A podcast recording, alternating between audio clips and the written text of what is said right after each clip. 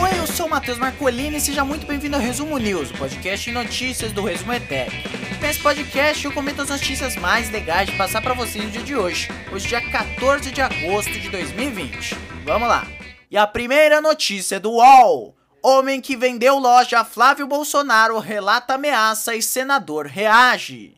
Bom, vamos lá. Notícia do UOL para abrir o resumo news dessa sexta-feira, dia 14 de agosto de 2020. Então, o. Opa, passou até moto aqui do lado. O antigo dono da loja de chocolates comprada pelo Flávio Bolsonaro, né, que hoje tá no Republicanos, eu não sei se você lembra, teve aquele rolo, Queiroz, aí depois que estourou o negócio do Queiroz, apareceu aí o Flávio Bolsonaro que ele tinha comprado uma loja da Copenhagen, e aí estavam falando que tava usando para lavar dinheiro tal, enfim. Ele disse que ele foi ameaçado ao tentar denunciar um esquema de notas frias no estabelecimento. O que, que isso quer dizer? Isso quer dizer que ele foi tentar é, relatar né? Ele tá dizendo, né, que ele foi tentar relatar que tava rolando coisa estranha lá na loja, mas que ele foi ameaçado. A declaração foi dada num depoimento ao Ministério Público do Rio de Janeiro na investigação sobre aquele suposto esquema de rachadinha no gabinete do Flávio. Suposto não, né? Teve um esquema de rachadinha, enfim. Não me processa, Flávio. E revelada pelo Jornal Nacional. Uh, enfim, sempre teve isso no, no Jornal Nacional do, do, do Flávio Bolsonaro. Enfim, em nota, o senador Flávio Bolsonaro disse que o Ministério Público, é, ele pediu que o Ministério Público investigue a conduta de promotores do caso Queiroz após vazamentos de informações do inquérito, mas não comentou a denúncia. Então ele falou tipo, ah, ah vê aí se esses promotores do caso Queiroz estão estão realmente sendo justos, mas não vou comentar essa denúncia. O Cristiano Correia Souza e Silva é o nome da fera. Ele vendeu a loja que fica num shopping da Barra da Tijuca, lá na zona oeste do Rio de Janeiro, é, para o Flávio em 2015. No depoimento, o Silva ele disse que ele foi informado é, por alguns clientes de que a loja estava vendendo produtos abaixo da, da, da tabela. E aí ele acabou por reportar a prática para a sede da Copenhagen, né? Aí a empresa confirmou a reportagem que a denúncia era verídica e que ele multou uh, a, a, a Copenhagen, né? A sede da Copenhagen multou a loja por isso. Aí depois da denúncia ser noticiada, o Silva relatou que ele e a mulher começaram a sofrer ameaças por parte do sócio do senador da loja, o Alexandre Ferreiras Dias Santini, que o Ministério Público suspeita ser um laranja do Flávio Bolsonaro o Silva contou que no dia 23 de dezembro de 2016, sua mulher recebeu uma mensagem do Santini com uma imagem de pessoas sendo enforcadas. Eles chegaram a registrar um boletim de ocorrência, mas não levaram a denúncia adiante por medo. O que, que diz o Flávio Bolsonaro? Abrindo aspas aqui para uma nota, o senador Flávio Bolsonaro esclarece que a alucinação de alguns promotores do Rio em persegui-lo é tão vergonhosa que até perderam prazo para apresentar recursos ao STF e ao STJ de decisão que retirou a investigação da competência deles. O senador espera ainda que o Procurador-Geral de Justiça do MP do Rio de Janeiro, Eduardo Gussem, não prevarique e instaure imediatamente procedimento para apurar conduta criminosa destes poucos promotores de injustiça, por violação de sigilo profissional, uma vez que o processo deveria correr em segredo de justiça, mas é insistentemente trazido a público, inviabilizando a defesa do senador dentro do devido processo legal e do contraditório. Então aí tá basicamente o Flávio Bolsonaro reclamando que o processo dele está vindo a público, que ele está sendo denunciado na televisão. É... Quem não deve, não tem. A próxima notícia é do G1. Filipinas suspendem temporariamente importações da carne de frango do Brasil por medo de coronavírus.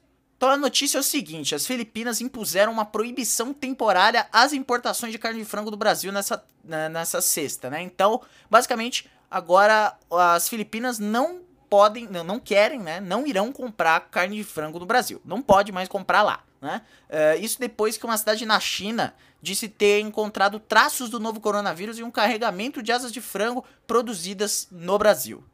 O Brasil é o maior exportador global de carne de frango no mundo.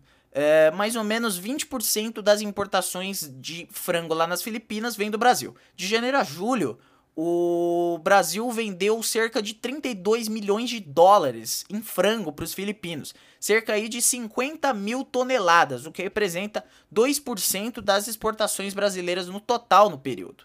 Vou abrir aspas agora para o Departamento de Agricultura em um comunicado enviado à agência Reuters. Com os relatórios recentes da China e em conformidade com a Lei de Segurança Alimentar do país para regulamentar os operadores de empresas de alimentos e proteger os consumidores filipinos, é imposta a proibição temporária da importação de carne de frango. O Ministério da Agricultura do Brasil diz que ainda não foi notificado disso pelas autoridades das Filipinas. O Brasil tem aí um, um problema muito grande em relação ao coronavírus, né? E isso vai acabar complicando em outras áreas, a, a, a, além da economia interna. Então as exportações também estão sendo afetadas, né? O governo filipino não disse por quanto tempo essa proibição vai ser aplicada e o Departamento de Agricultura das Filipinas garantiu ao público, no entanto, que os produtos de frango atualmente no mercado local são seguros para o consumo. Para dar um contexto para vocês, as, autoridades da cidade de Shenzhen, lá na China, identificaram o frango como proveniente de uma fábrica de propriedade da Aurora, que é a terceira maior exportadora de aves e suínos do Brasil. A Associação Brasileira de Proteína Animal, a ABPA, que representa os frigoríficos, é, soltou uma nota falando sobre essa questão, né? Abre aspas. Ainda não está claro em que momento houve a eventual contaminação uh, da embalagem e se ocorreu durante o processo de transporte de exportação. Fecha aspas. Ainda não se sabe se se transmite a Covid-19 por, é, por comida, né? Por alimentos. Mas a embalagem pode ser sim um, um, um local que pode se contaminar. Então o Brasil está completamente lascado nessa situação. A próxima notícia é da Rádio Itatiaia. Jair Bolsonaro tem a melhor aprovação desde o início do mandato, aponta a Datafolha. Bom, o presidente Jair Bolsonaro chegou a 37% de aprovação. Sim, pasmem, 37% dos brasileiros, com uma margem de erro de 2 para mais ou 2 para menos, aprovam o desgraçado do presidente Jair Bolsonaro é um aumento de 5 pontos percentuais em relação a dois meses. Esse foi o, maior, o melhor resultado do, do Bolsonaro desde o início do mandato dele, em janeiro de 2019. A rejeição dele caiu de 44% para 34%. E os dados estão numa pesquisa do Datafolha. O maior crescimento relativo foi no Nordeste, que era o antigo reduto do PT. O aumento da popularidade coincide com a chegada do auxílio emergencial de 600 reais. É, então, é, tem, tem muita gente que está conhecendo o auxílio emergencial como auxílio do Bolsonaro, né? Então, a gente sabe, a maioria das pessoas que, tipo, acompanham as notícias e tal, é, sabem que o, o, o, governo federal queria entregar 200 reais de auxílio, aí a oposição pediu 1.200 e aí eles chegaram em 600 como, como um, abre aspas, consenso, fecha aspas, mas as pessoas que não acompanham é, isso fielmente, as notícias, elas veem Bolsonaro dando 600 reais para as pessoas que estão em casa. Então, isso sim aumenta a popularidade do cidadão. O Instituto também perguntou ao entrevistado se ele confia nas declarações Bolsonaro. 48% disseram que não, nunca confiam, 35% que confiam às vezes e 22% disseram que sempre confiam. A pesquisa foi realizada entre o dia 11 e o dia 12 de agosto com 2 mil brasileiros adultos que têm telefone celular em todas as regi regiões e estados do país. É, o Bolsonaro cresceu em tudo que é positivo para ele. E isso é preocupante, porque isso quer dizer que a popularidade dele ainda não está completamente fodida para é, ele não ser eleito na próxima eleição. E isso é muito ruim pra gente.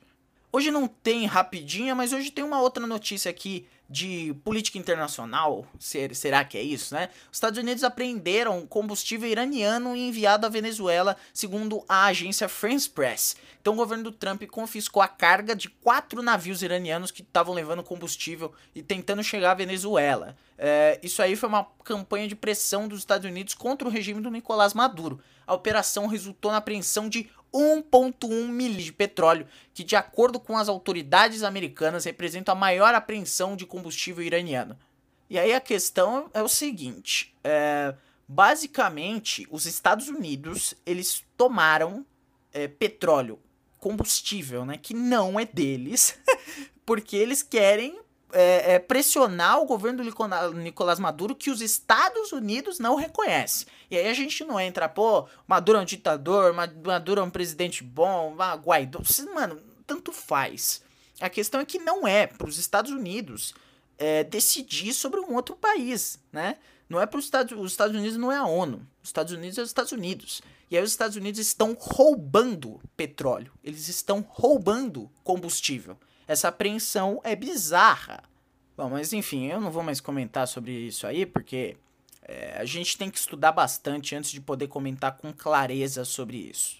Bom, então é isso. Muito obrigado a você que acompanhou o episódio até aqui. Se você gostou, manda pros seus amigos. Se inscreve se você estiver escutando no YouTube. Se estiver escutando em algum dos agregadores de podcast, assina o feed para não perder os próximos episódios. Assina o feed do outro podcast da família Resumetec Podcasts ou República dos Bananas. Assina o feed do outro podcast que eu faço, que é o Vanguarda Entrevista. Tem entrevistas legais para você acompanhar. Só pesquisar no Spotify porque tem. E é isso. Amanhã não tem episódio, domingo não tem episódio, eu volto na segunda-feira, dia 17, para você com as notícias do dia. Beijo para vocês, sextou, todo mundo fique bem em casa, fique em casa, quem pode ficar, quem não pode, infelizmente aí vai ter que sair, mas se puder, fique em casa. É, e é isso, bom final de semana para todo mundo. Tchau!